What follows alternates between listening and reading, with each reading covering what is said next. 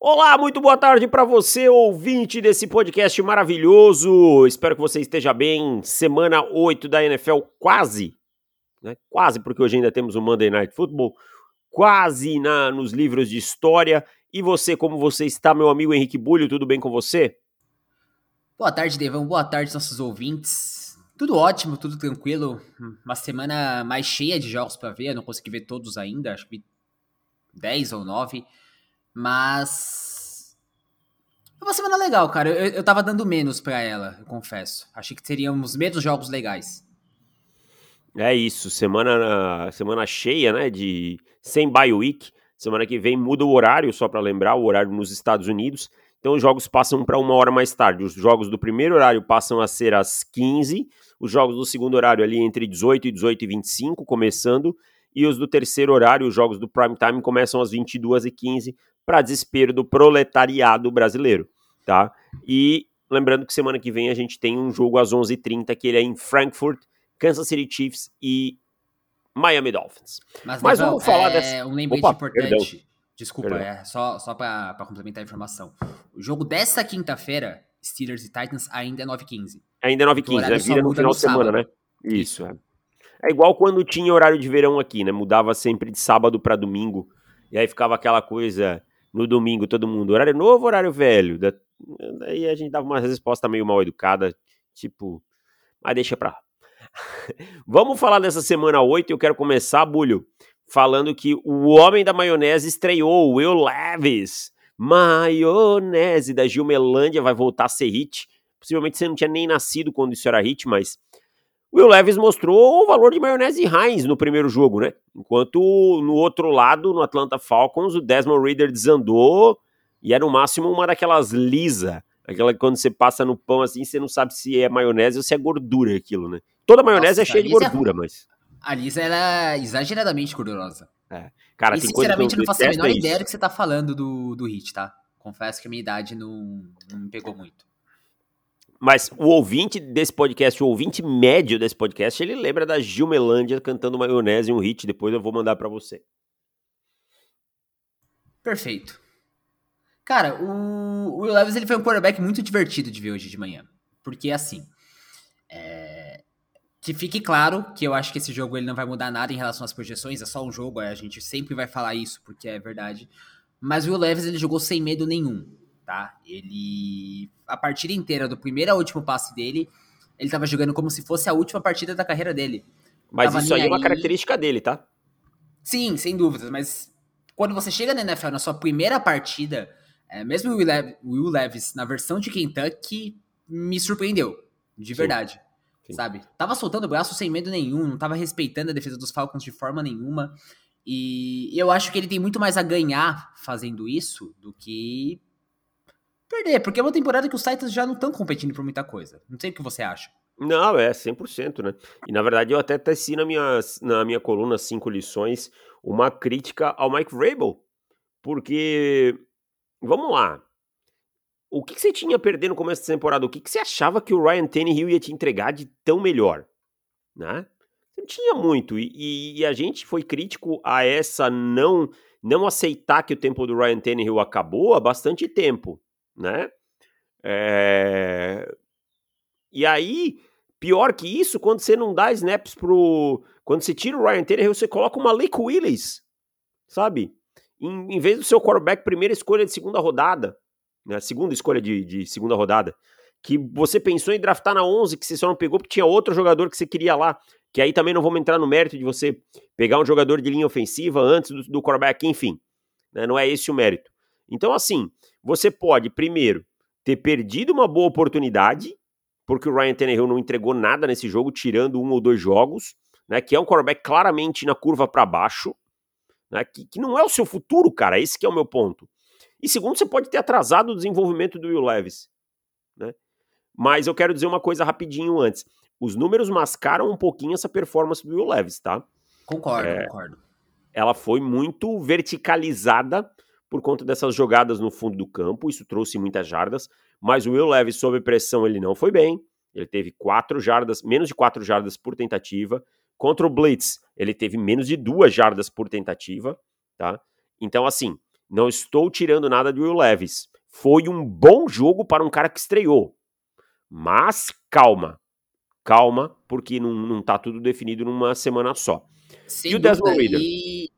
E, só pra completar rapidinho do Levis, eu acho que ele com certeza vai ter jogos muito piores, mas é a partir Sim. do processo. Né? Sim, ah, é isso. É, é um calor, é né? Exatamente. É, é um calor, você não tem muito como ser diferente. Agora, o Desmond Reader, é, parece que a coisa babou para ele lá em Atlanta, hein? Ah, totalmente. Eu acho que, que o Reader ele até vinha mostrando um pouquinho de evolução nas últimas partidas. Eu acho que o Arthur Smith ele deu uma declaração interessante, inclusive, que era basicamente as pessoas da mídia falavam as coisas, viam as coisas, mas que era muito mais fácil comprar essa narrativa do Desmond Reader. E eu tava concordando um pouquinho com ele até ontem, porque ver o Reader em campo me mostrou que ele realmente eu não consigo ver aonde que ele vai evoluir, sabe? Ele é um cara muito limitado. É um cara que, claro, tem suas qualidades, mas ele não simplesmente não vai levar a Atlanta onde a Atlanta quer chegar.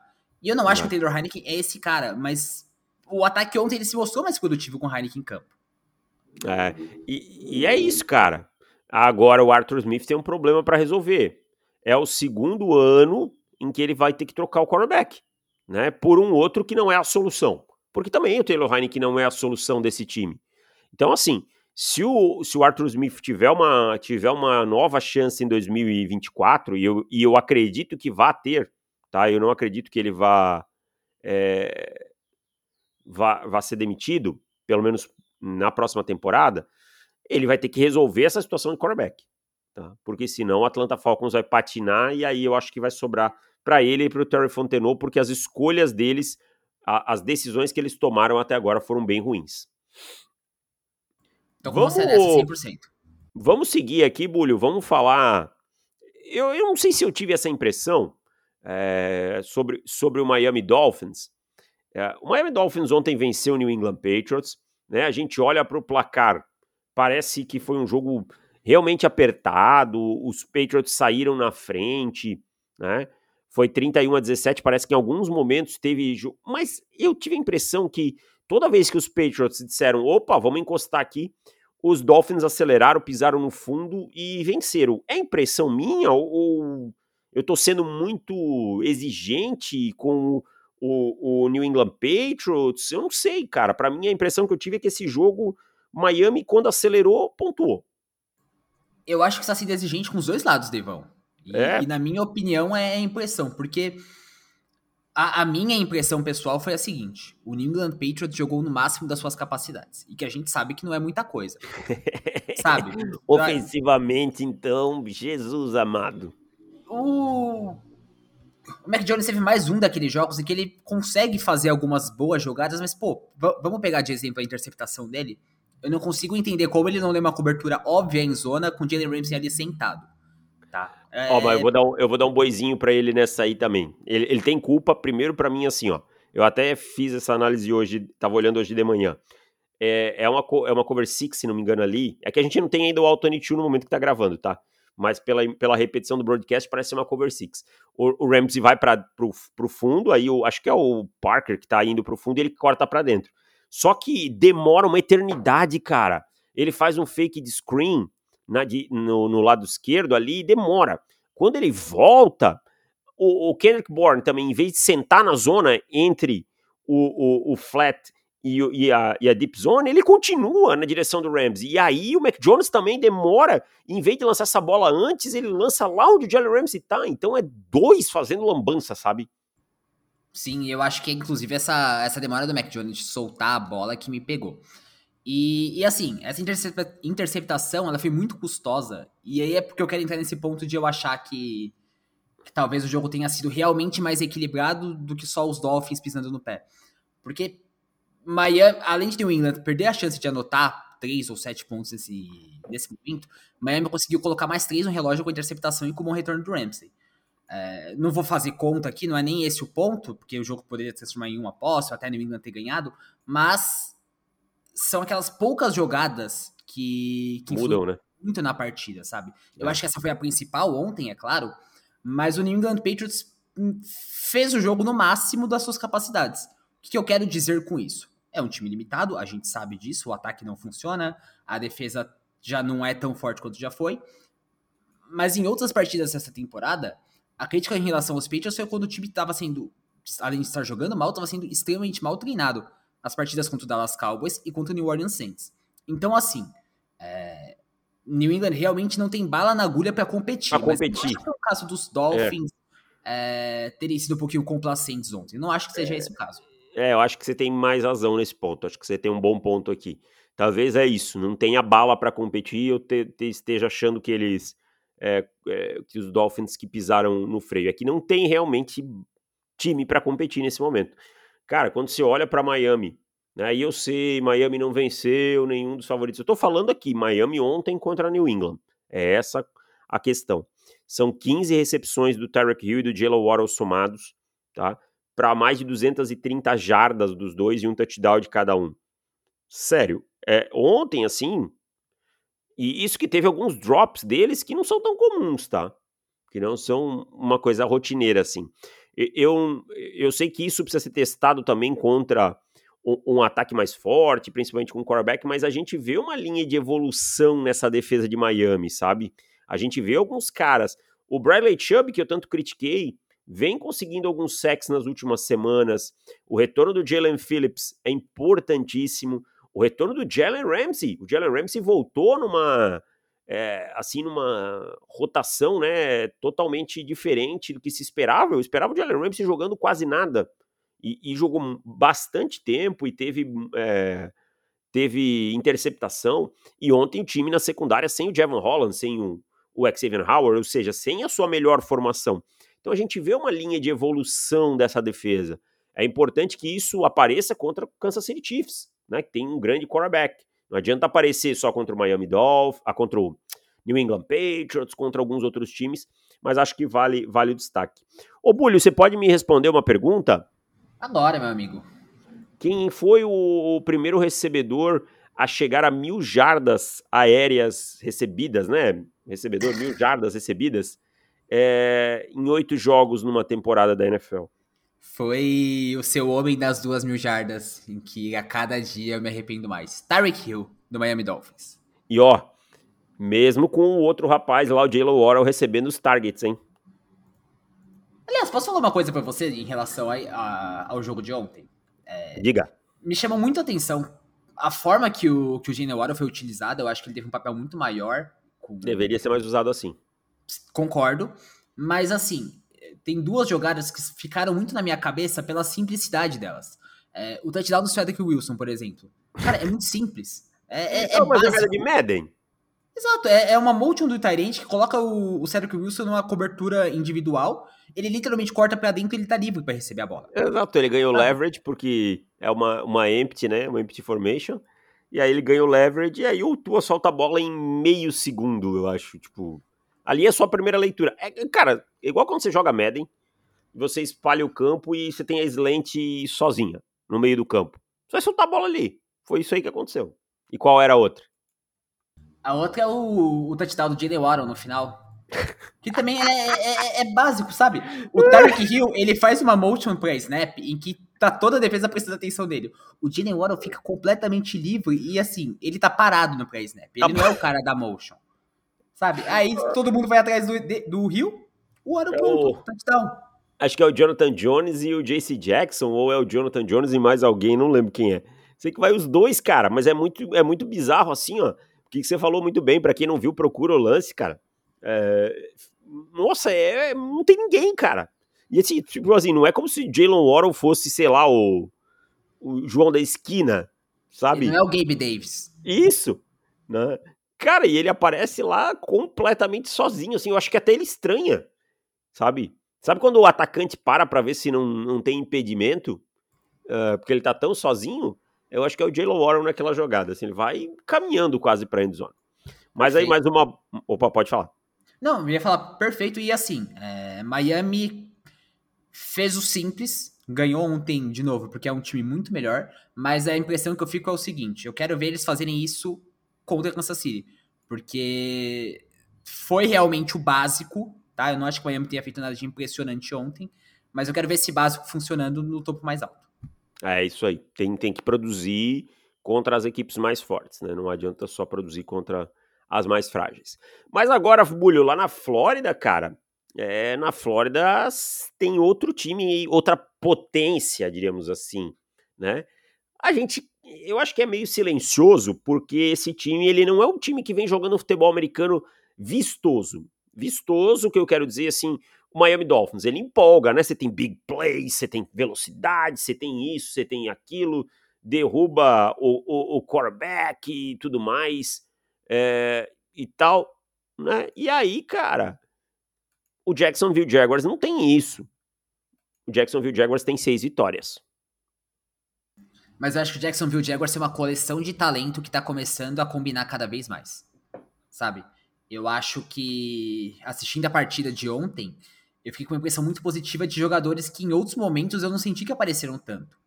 E eu tenho várias críticas ao Jacksonville Jaguars, mas assim, é, se você olhar a, a AFC, todos os líderes de divisão estão 6-2. E eu não acho que o Jacksonville Jaguars está tão atrás dos outros três. Sabe? Eu acho que, ok, se eu fosse comparar os quatro, Miami, Baltimore, Jacksonville e Kansas City, eu provavelmente colocaria eles em último, mas eu não acho que é um time que está tão distante assim do topo. É isso que eu ia perguntar. Eu acho que Jacksonville é um time para brigar pelo Seed 1. Tá? Porque assim, o que, o que tornaria é, Jacksonville não candidato ao Seed 1? Inconsistências? Né? Vamos lá, inconsistências. O Miami Dolphins tem, a gente já acabou de falar. O, o Kansas City Chiefs tem, a gente vai falar daqui a pouco. Né? O Buffalo Bills, não precisamos falar. O Baltimore Ravens também tem suas oscilações. Então, assim, o que impediria o Jacksonville de ser um candidato? Ontem o time venceu, né? novamente não deu show, não deu show contra o, o Pittsburgh Steelers. Mas quem deu show contra o Pittsburgh Steelers depois da semana 1? Exatamente. É, e é digo um mais, o Jacksonville ainda tem três jogos numa divisão que é a mais, na, na teoria, a mais fácil da conferência. É. É isso aí. E agora vamos lá. Jacksonville vai para Bay e depois recebe o San Francisco 49ers, né? Ok, é um, é um adversário complicado, né? Mas depois dessa aí ele tem Tennessee Titans e Houston Texans, dois jogos que se ele vencer, ele praticamente sacramenta a sua divisão. Acho que é difícil voltar aí depois se ele vencer. E é, e é amplamente favorito. Então, sim, cara, eu, eu acho que é um time para brigar, sim, pela divisão sabe? Eh, pela divisão, desculpa, pela, pela Seed 1 da conferência. Não é o meu favorito para Seed 1, tá? Não é, longe disso. Mas segue vencendo, cara. Segue fazendo. E esse time começou 0-2 é, ou, ou 1? Eu não lembro agora. 1-2 que eles ganharam dos Colts na semana 1. Ah, eles ganharam dos Colts na semana 1, depois ficaram 1-2. Perderam para os Chiefs e para os Texans, né? Isso. É. Então, assim, ontem, espetacular, mas não, o Trevor Lawrence teve lá um momento loucura que ele jogou a bola para cima, Teve, mas teve 300 jardas, tá? completou 24 de 32, né? Os seus recebedores continuam aparecendo. Ontem a gente teve o Ivan Ingram com quase 100, o Calvin Ridley com 80, né? O, o pass rush está aparecendo um pouco melhor. A gente viu o, o Josh Allen ontem tendo um grande jogo. E por aí vai. Até o Travon Walker teve sec ontem. O Travon Walker está evoluindo bastante. Acho que tá isso é, seria a principal nota da defesa que eu teria. É. É um flop como, como escolha número um geral do draft. Não é que é um flop, não é que é um mau jogador, longe disso. Mas é, é, acho que é a escolha número um menos badalada de todos os tempos aí, né? E o Pittsburgh Steelers é aquilo. Ontem ele acho que tentou dar aquele sprint final, mas aí não tinha o, o Kenny Pickett mais em campo, né? Porque os Steelers têm sido isso, se segurar para tentar um sprint no final do jogo, né? Ó, oh, e, e vou falar uma coisa para você, que é a minha impressão sobre o Jacksonville Jaguars esse ano. Esse é um time com potencial para ser muito bom. E que nesse momento é um time bom. O que, que precisa fazer para para chegar aonde eu acho que eles podem chegar, na minha opinião? Cara, corrigir erros individuais. Eu acho que o time precisa, primeiro, é, cometer menos turnovers. O Trevor Lawrence não pode chegar na red zone e lançar aquela interceptação que ele lançou ontem. Segundo, eu acho que o time precisa utilizar melhor o Calvin Ridley. Não gosto da forma que ele está sendo utilizado nesse ataque. Poderia estar produzindo mais. E, e, principalmente o que eu acho dos Jaguars, aí já falando de coisas positivas, é o seguinte. Olha o tanto de cara que a gente já criticou em outros momentos e que agora tá jogando bem. O é. Darius Williams ontem ele jogou mais uma vez muito bem. O, o Darius Williams tem sido um cornerback assim de altíssimo nível, cara. Tá? É, é o fato de não ter um nome, né? E o Darius Williams, eu até escrevi no, no meu texto semana passada dos jogadores que mereciam mais destaque. O Darius Williams, a gente lembrava dele como um belo complemento para o Jalen Ramsey. Essa vez ele tá jogando sem o Tyson Campbell, que tá machucado, né? E ele tem sido o cara dessa secundária. Então, é, é, é isso. Acho que são caras que estão produzindo é, em altíssimo nível, assim mesmo. Bulho, vamos falar da Veiga Bets. Veiga Bets Investimentos atuando desde 2020, com mais de 3 milhões investidos no momento e aproximadamente 250 clientes. Mercado focado em NFL, Major League Baseball, futebol português e alguns outros brokers. Uma estrutura com mais de 40 funcionários e um processo totalmente formalizado com contrato com o cliente e tudo mais. Vou dar uma dica para você. Além de falar com o Vinícius Veiga que os contatos estão aqui na descrição do podcast, se inscreva no canal da Veiga Bets, tá? No YouTube, lá o nosso querido Vinícius, o Ciro e o nosso Bulho estão semanalmente, geralmente nas quintas-feiras, né, Bulho? Exatamente. Quinta-feira às sete da noite sete da noite, mas vai lá, ativa as notificações, geralmente às quintas-feiras, às vezes esporadicamente pode ser uma sexta, uma quarta, fica ligado, por isso que, que é importante você se inscrever no canal, tá? Com lives, com dicas de odds interessantes, de linhas interessantes para a NFL, tá? Então se inscreva lá, Veiga Bets Investimentos, patrocinadora oficial do Pro Futebol. Ô Bulho, você, torcedor do Philadelphia Eagles, é, sofreu muito ontem? Acho que um pouco mais que o necessário. Acho Pela que segunda vez tinha margem para ganhar mais, mais fácil essa partida. Segunda vez no ano que sofre contra os Commanders, né? Os caras têm o, o, o cheat code ali do, da defesa dos Eagles? O que, que é que tem ali? Cara, eu acho que sim, porque na minha cabeça não faz sentido o Philadelphia Eagles ser o pass rush que tem e o Sam Howell sair da partida com somente um sec. Sendo que é um cara que tá sofrendo sec em níveis históricos. Sabe? 50 tá... dropbacks, né, no jogo. É, também foram 52, cara. É. Então, assim, isso não faz sentido para mim. E não tô dizendo que eu tô criticando o time por torcer, nada, nada disso, de verdade. É, é puramente é, um time com pass rush muito forte, uma linha ofensiva ruim, com o quarterback que tá sofrendo sacks em níveis históricos. E não faz sentido para mim só ter um sec. Eu vou ver isso depois, com mais calma, quando sair o 22. Mas, eu, assim, sobre o Philadelphia Eagles, eu queria dizer o seguinte. Foi mais uma partida em que o time não jogou em todo o seu potencial. Só que a, a partir de agora não tem mais Washington Commanders na tabela, né? Só que assim, também tem um ponto. Não tem vitória feia, né? Eu, eu vejo o torcedor falando como se. É, ah, não sei o que. Não sei o que. O, o, os Eagles vão cair. Tô, tá, tô, ouvindo faz algumas semanas, sabe? E aí, quando eu olho para a ponta tabela, bem-vindo à pós-temporada Philadelphia Eagles, tá? 7-1, amigão. Só, só se esse time acontecesse um, cataclisma para esse time estar tá fora da pós-temporada. É a melhor campanha da liga.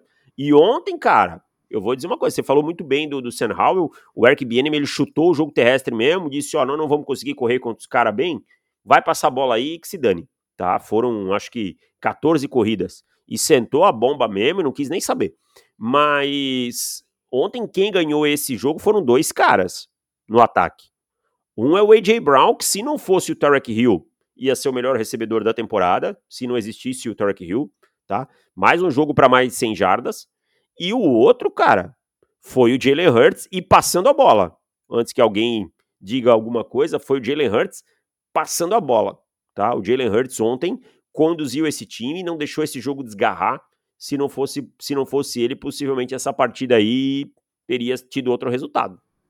Eu concordo, eu acho inclusive o. Por exemplo, o A.J. Brown ele é o cara que tá jogando no nível é, sem comentários. Sem comentários. Eu escrevi sobre isso pós a partida contra o Miami Dolphins, que ele igualou o recorde de mais partidas consecutivas com 125 jardas. Agora ele é o único cara da NFL a ter seis partidas consecutivas assim. E se você vê, por exemplo, o primeiro touchdown que ele faz na partida, tem uma cobertura excelente do defensor, que eu confesso que fugiu agora o nome, mas, assim, é uma cobertura excelente do defensor, ele sim, simplesmente arranca a bola. Ele tá usando muito bem essa fisicalidade que ele tem e casou muito bem com o que o Jalen Hurts precisava ter para mostrar essa evolução. E o Hurts, cara, como você comentou, ganhou esse jogo passando a bola. E não sei se você tá comigo, mas para mim foi com certa distância a melhor atuação do Hurts da temporada. Mais fácil, fácil, fácil, fácil. Assim, ó. É... Eu, eu, acho, cara, que ele foi é, bem demais, assim, mostrou uma liderança, que é uma coisa que ele já, já demonstrou outras vezes, sabe? E tem uma coisa que eu gosto no, no Hurts, é culhões. É um cara de culhões, cara. Ele erra, beleza, ele volta para outro jogo como se ele não tivesse... Cara, ele voltou daquele jogo horroroso dele, né? Que foi um jogo horroroso dele contra o, o Jets, e ele voltou como se nunca tivesse acontecido nada, sabe? É, virar a página é muito importante. E ele não deixa de arriscar por conta disso, sabe? Ele é o quarterback perfeito? Não. Eu, eu, eu acho que, tipo, ah, o Hurts, tipo, não tem ninguém melhor na liga? Não, tem. Tem. Ah, mas eu acho que, que, assim, o que ele jogou esse final de semana foi altíssimo nível, cara. Altíssimo nível. Os Commanders, cara, mais uma vez, jogaram como nunca, perderam como sempre, né? É, fica, fica essa frase aí. Talvez, é, talvez, talvez, o, o, seja a hora de pensar em Ron Rivera dar tchau. Né? De novo, segunda partida contra os Eagles no ano e a segunda partida em que dá para dizer que o Ron Rivera como técnico, ele ativamente teve um momento em que ele prejudicou o time dele. Eu acho que, que contra o time da força do Philadelphia Eagles, você nunca pode dar esse tipo de chance. E você repetir isso assim, contra um rival de divisão pela segunda vez no ano, para mim é fatal. E o Eric Bieniemy tá fazendo um grande trabalho como coordenador ofensivo com as limitações de elenco que tem. Agora, Bulho, é, eu abri um vinho ontem à noite. Você suspeita por quê? Suspeito, acho que é igual o Miami Dolphins de 72, né? Finalmente a, acabou a última invencibilidade. Acabou, cara. Finalmente o Denver Broncos. Aliás, é um tabu que vinha de antes do Patrick Mahomes, né? Uma sequência Sim. que vinha de antes do Patrick Mahomes. Mas finalmente o Denver Broncos venceu o, o Kansas City Chiefs. Vou falar aqui para antes que alguém diga, ai, tá clubistando, ai, não, não falou que o Mahomes estava gripado. O Patrick Mahomes falou, a minha gripe não tem nada a ver com isso, nós perdemos. E, cara, isso é uma atitude louvável louvável. Tipo, perdeu, dúvida, cara. Você dúvida. perdeu. Ponto. Tá? Perdeu. A partir do momento que você entrou em campo, você perdeu. Óbvio que talvez ele não estava na melhor das condições.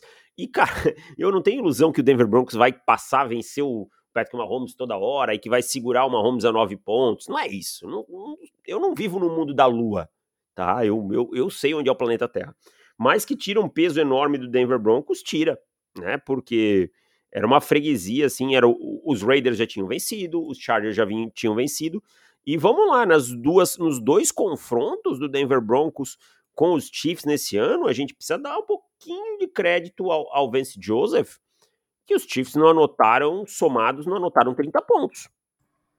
Eu acho que não só nesse confronto, né? Acho que até contra o Green Bay Packers a defesa já mostrou uma cara muito diferente em relação ao começo da temporada. Quem diria que se livrar de Randy Gregory, Frank Clark, essas nabas aí seria bom, hein? Botar os caras tipo Jonathan Cooper, Baron Browning pra jogar, hein? Os caras Quem que diria, querem hein? jogar, né? Hã? Os caras que querem jogar. Pois é, uns caras que ainda estão com fome, né, cara? Quem diria? Ontem o Jaquan Macmillan apareceu do nada, jogando muito, sabe? Às vezes, tudo que você precisa é um cara que tá jogando por um prato de comida, sabe? Por um prato de comida. Agora, ontem, Bulho, vou te falar, hein? O Mahomes não estava tendo um grande dia, tudo bem, mas que esse corpo de recebedores, cada dia aí, se eu sou o Brett Witt depois de ontem, eu tô com meu telefone na mão tentando achar pelo menos um wide receiver, cara. Eu ficaria muito chocado se não fosse esse o caso do Kansas City Chiefs. Eu. Me, me corrige se eu estiver errado. Teve um fumble do Michael Hardman e um do Valdez Scantling. Teve um do Valdez Scantling que eu me lembro de cabeça.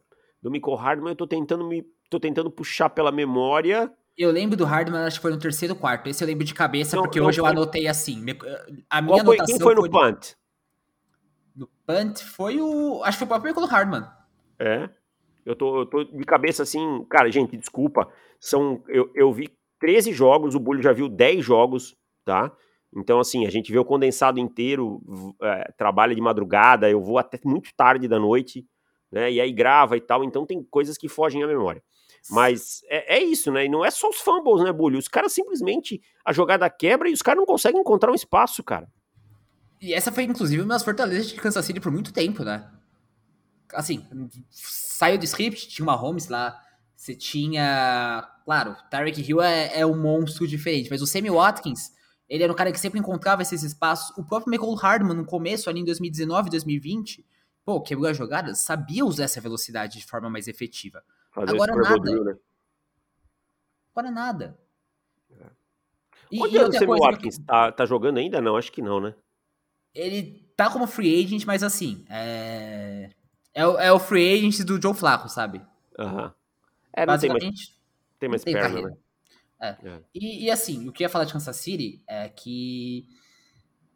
Cara, não dá. Não existe um mundo no qual Kansas City não vai atrás de um recebedor, Livão. Não dá. Não, não importa o que eles tenham que pagar. Não importa o quanto eles tenham fé no, no desenvolvimento desses recebedores jovens. Eu sei que eu tinha. E acho que a temporada, depois de oito semanas, me provou bem errado. Kansas City não pode ficar vacilando, não pode se permitir achar que o time tá bom o suficiente. Esse time não é, esse time pode ser, tem potencial, tem uma boa defesa, tem o Travis Kelce, o Mahomes, mas, assim, pra mim é muito simples e eu quero ouvir a sua opinião. Se Kansas é, City não, não protege o recebedor, não ganha o título. Não, eu também acho, eu acho que, assim, pode não custar tão caro durante a temporada regular, né, o time vai aos playoffs, deve ganhar a divisão, ainda mais porque, assim, ó, a sua divisão tem um, um time. Hoje os Raiders jogam, podem ficar 4-4, né? apesar de não serem favoritos. Mas assim, não vejo ninguém para ameaçar o Kansas City Chiefs. Mas a questão é, quando você chegar nos playoffs, que a coisa realmente apertar, você pode ter um problema. Você pode ter um problema, tá? E, e assim, os Chiefs estão tendo oportunidades para resolver. Né? Ninguém está dizendo que tem que trocar por um Tyreek Hill da vida, porque a gente sabe que esses caras não ficam disponíveis, tá? A gente sabe que esses caras não ficam disponíveis, que esses caras é, não vão para o mercado. Mas, de resto, cara, o time aí que vai se complicar nos playoffs quando pegar um, alguém com uma cobertura muito boa e tal, né? Porque falta esses, esses recebedores sim. E se eu sou o Brett eu faria movimentos faria movimentos maiores aqui, tentaria movimentos maiores até amanhã, dia 31, né? Que é quando a gente tem a, a trade deadline. Pode dizer só uma coisa para finalizar esse assunto? Claro. Eu, eu, confesso que eu não tinha pensado muito nisso, mas que agora tá bem mais claro para mim. É, os times que os Chiefs ganharam: Jaguars, Bears, Jets, Vikings, Broncos e Chargers. E com exceção, acho que do Chicago Bears, ali na semana 3, Nenhuma dessas vitórias eu lembro de sair com a impressão de que foi impressionante ou de que o time estava muito acima. O time está bem de campanha, tem muitas vitórias, 99% de certeza que vai chegar nos playoffs, mas agora chega numa sequência que tem Dolphins e Eagles, e mais pra frente tem o Cincinnati Bengals, tem o Buffalo Bills, então assim, é...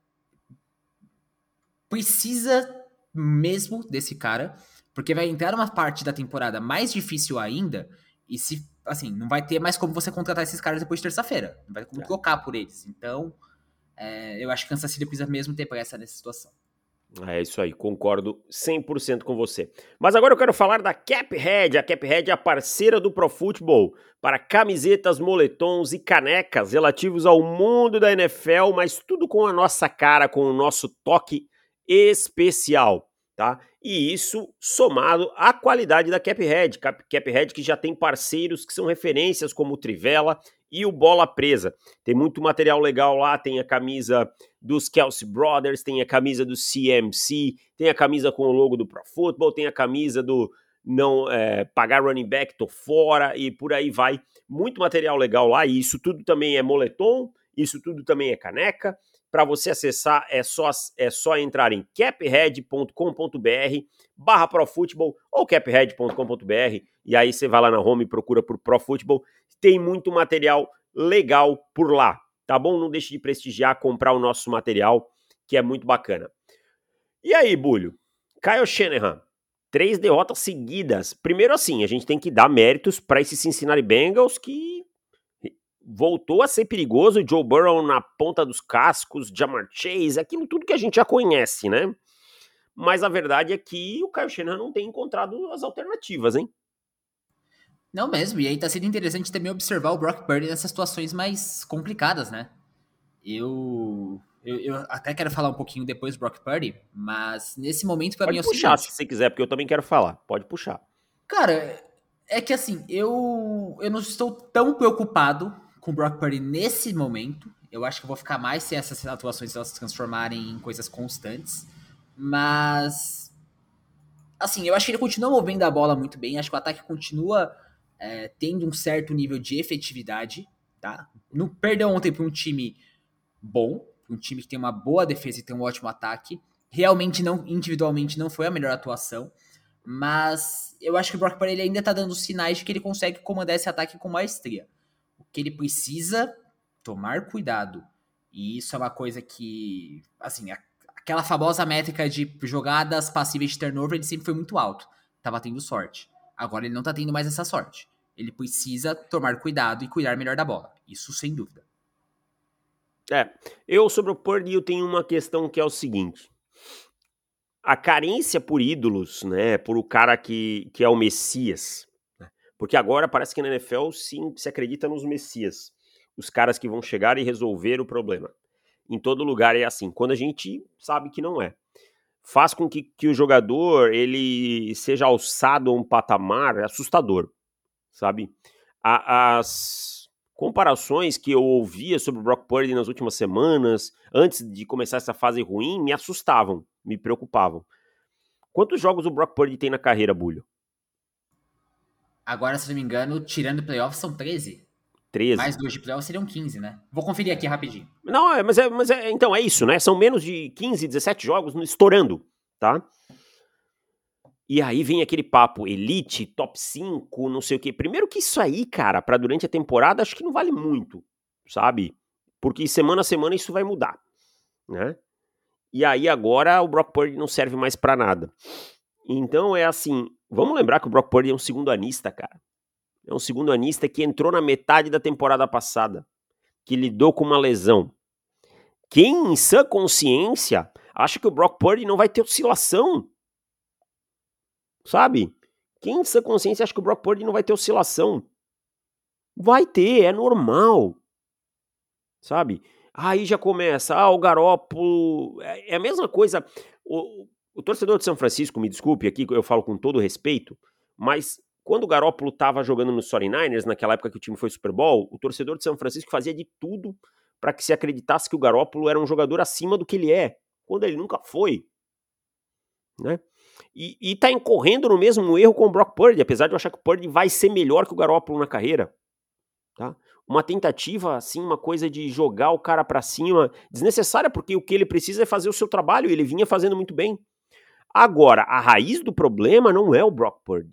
A raiz do problema é um ataque aéreo, que, um ataque, desculpa, terrestre, que ficou inefetivo nas últimas três semanas, tá?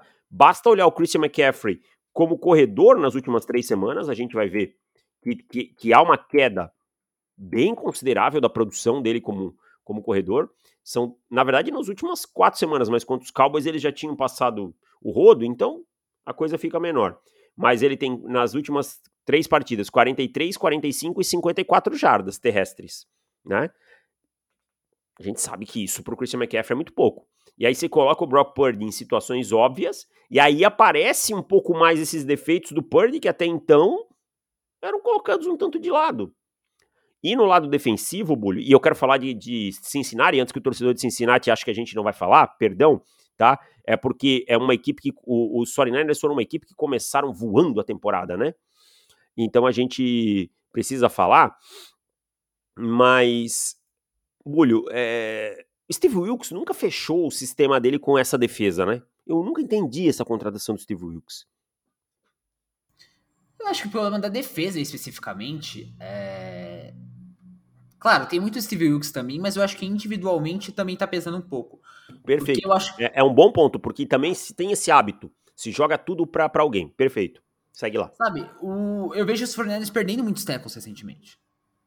Eu vejo que o time dos 49ers, eu sei que o Arik Armstead ele apareceu bem ontem, mas eu não consigo lembrar de uma outra grande partida dele nessa temporada. O Nick Bosa, que é o cara que é o super edge dos 49ers, ele não tá jogando no nível do Nick Bosa que a gente espera que ele jogue, na minha opinião.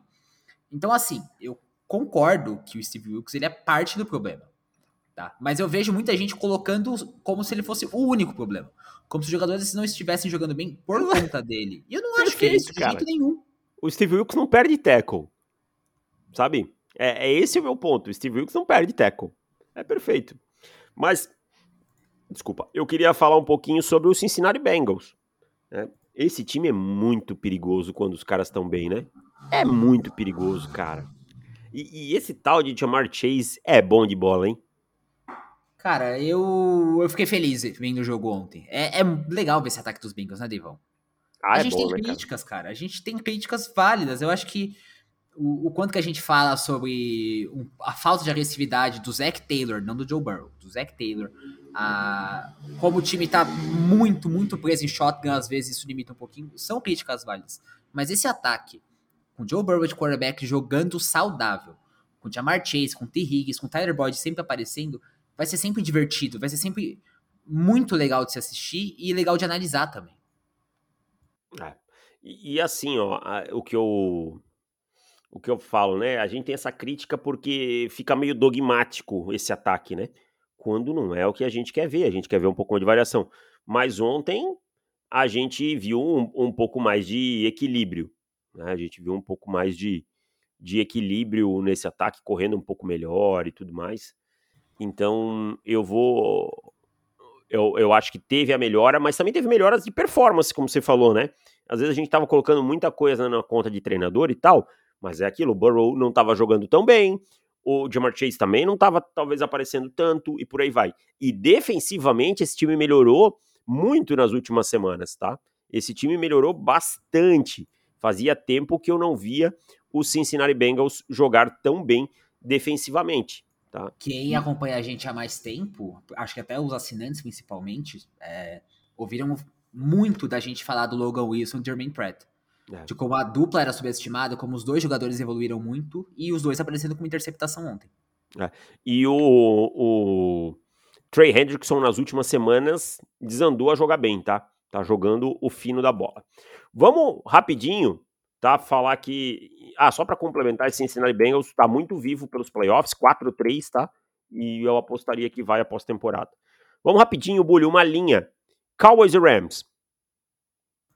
Acho que Los Angeles talvez não seja o time que a gente esperava.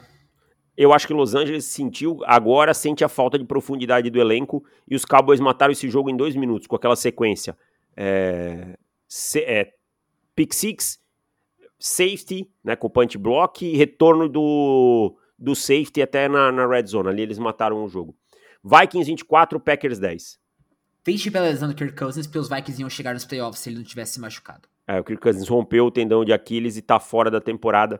O ataque dos Packers é ruim. Essa é a palavra. Saints 38, Colts 27. O Rashid Shahid é um jogador interessante, né? É um cara que três recepções, 153 jardas e um touchdown. E segue a toada dos outros anos, né? Do ano passado, home run guy. Mas assim, os Colts precisam corrigir alguns problemas defensivos. Segunda semana tomando mais de 35 pontos. Jets 13, Giants 10. Não vejam esse jogo, nem que te paguem para isso. Se você não trabalha com isso, não veja esse jogo. Tá? É, Panthers 15, Texans 13. Cara, surpreendente essa vitória. Eu senti que a defesa dos Panthers mostrou um bom desempenho contra o CJ Stroud. Gostei também e o Bryce Young mostrou uma boa compostura, tá evoluindo. Né? O que não conseguiu no começo da temporada tá evoluindo. Seahawks 24, Browns 20. Ah, legal ver esse. Legal ver o Jackson Smith em Digba aparecendo um pouquinho mais nesse ataque. Ele tem espaço para ganhar mais alvos. É, e poderia ter mais se o Pete Carroll não botasse ele tanto na casinha. Tá? Vou dizer que ficou muito perto de perder esse jogo ontem. E o PJ Walker ah, tadinho, é um quarterback muito limitado e o time perdeu porque no final teve lambança, tá? Senão esse jogo poderia ter ido pro outro lado. É, onde é que eu me parei aqui? Tá. É, Ravens 31, Cardinals 24. Esse jogo foi mais fácil para os Ravens que o placar vai mostrar. Os Ravens são um time realmente dominante. Exato. E o, o Gus Edwards teve uma tarde especial. E Chargers 30, Bears 13. Você que não ficou acordado até tarde vendo esse jogo, você não perdeu nada. O jogo acabou no primeiro tempo, tá? Eu tava escrevendo e esse jogo acabou no primeiro tempo. Agora os Cardinals têm, os Chargers têm que ter essas performances contra times fortes e não só contra os Bears. Para quem queria falar só de futebol americano, ele acaba por aqui. Nós vamos rapidinho agora, tá? E muito obrigado a você que ficou até aqui, que quis ficar conosco até agora. Agora o assunto futebol americano acaba e a gente tem aqui ainda cinco minutos no relógio no máximo para falar sobre o Matthew Perry, né? O Matthew Perry faleceu nesse final de semana, foi encontrado morto, o ator que fez o Chandler em, em Friends, além de outros papéis, obviamente aos 54 anos. A gente lamenta. E, e, eu sou um grande fã de Friends, o Bulho, porque eu também sei que é um grande fã de Friends, né? E, e somos de gerações completamente diferentes. Eu completo 40 anos daqui é, 10 dias, o Bulho tem 25. É 25, Bulho? nunca sei se é 25 ou 26. 24. 24. Ah, 20, já estava te envelhecendo. E os dois são de Friends. Então, na nossa singela homenagem, nós separamos três momentos é, do grande Chandler Muriel Bing, né, que cada um gosta é, na série Friends. Pode ser uma cena, uma frase, o que for. E aí, Bulho, eu deixo você começar com o seu terceiro, por favor. Cara, o meu terceiro, é, ele, ele é muito específico. Não sei se você vai lembrar desse episódio, Deivão. Um que o Chandler chega em casa e ele acha uma fita que a Phoebe deixou e ele acha que é a Mônica comprando é uma fita pornô pra ele dia dos namorados. a reação dele vem da fita, ele, What's for never, what's for never? Ele Esse episódio é muito bom. Cara, é muito bom. Esse episódio é muito bom. O meu terceiro também tem uma fita, envolve uma fita, mas é um que eles combinam com a Mônica de fazer um presente manual, né? Uma ideia besta, porque eu também nunca conseguiria fazer, eu sou um, uma anta para essas coisas, tá? E aí ele não encontra nada e ele resolve dar uma fita gravada com músicas bonitas. Só o que ele não se lembra é que tem a voz da Janice na fita, tá? E aí quebra todo o clima dele com Mônica Geller. Qual é o seu segundo bulho? Acho que o segundo é, é o duelo individual entre o Chandler e a Phoebe. Quando os dois estão flertando e. Ah, maravilhoso! Eles estão brigando cara. de verdade. Cara, maravilhoso! Cara, eu acho que esse é meu episódio favorito da série, inclusive. Ai, cara, esse episódio é muito bom. Que aí ela manda ele tirar o sutiã dela, não é? Aí ele, para, é, para, para, perdi. Ela chega com olho aberto, ele, para, para, para. E aí ele se declara pra Mônica. Isso, e a Mônica é, tá no banheiro. É esse mesmo. Cara, muito bom. O meu segundo favorito é o que ele não sabe com qual irmã do Joey ele dormiu. E aí ele Deus, vai isso na... é maravilhoso. E aí ele vai na casa lá e elas são todas iguais e todas têm nome parecido. E no fim ele acaba levando um soco de uma delas. Tá? Ah, aqui tem spoiler porque Friends tem 200 anos, tá, gente? Ah, galera, é, acabou em 2004, na boa. É.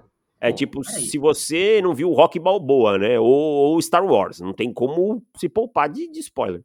E, cara, é maravilhoso, assim, ele tentando achar uma alternativa e não encontra. E o seu primeiro, qual é? Ah, meu primeiro não, não tem como ser outro.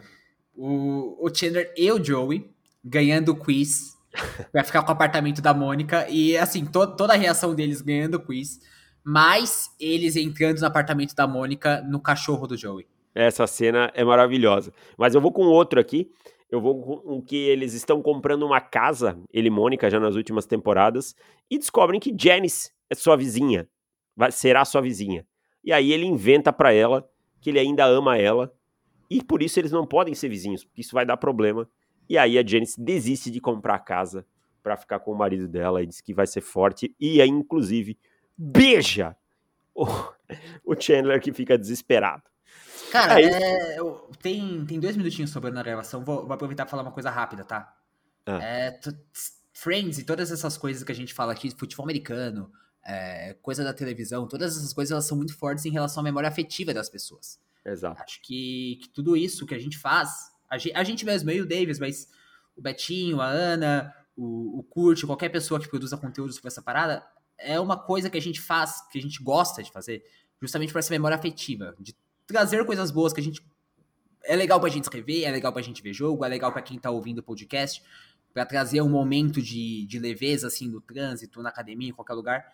Então, tipo, eu não sou uma pessoa que fica muito sentida com morte de, de famoso, de celebridade, assim, mas essa me pegou um pouquinho. Essa eu fiquei realmente chateado porque eu gostava muito de Friends, é, assim, disparado minha série favorita. Então. É, é coisa da vida, infelizmente, todo mundo vai morrer um dia, mas quem não teve a oportunidade de ver a série, é, cara, senta, vê, tenho certeza que você vai gostar, mesmo que você não goste tanto da primeira temporada, mas vai valer muito a pena, eu tenho certeza que vai se divertir demais.